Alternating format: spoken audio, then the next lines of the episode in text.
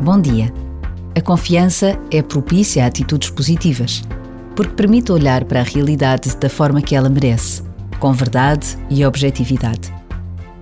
Mesmo que algum acontecimento nos feche as portas à confiança, devemos continuar a procurar o lado bom e belo da vida.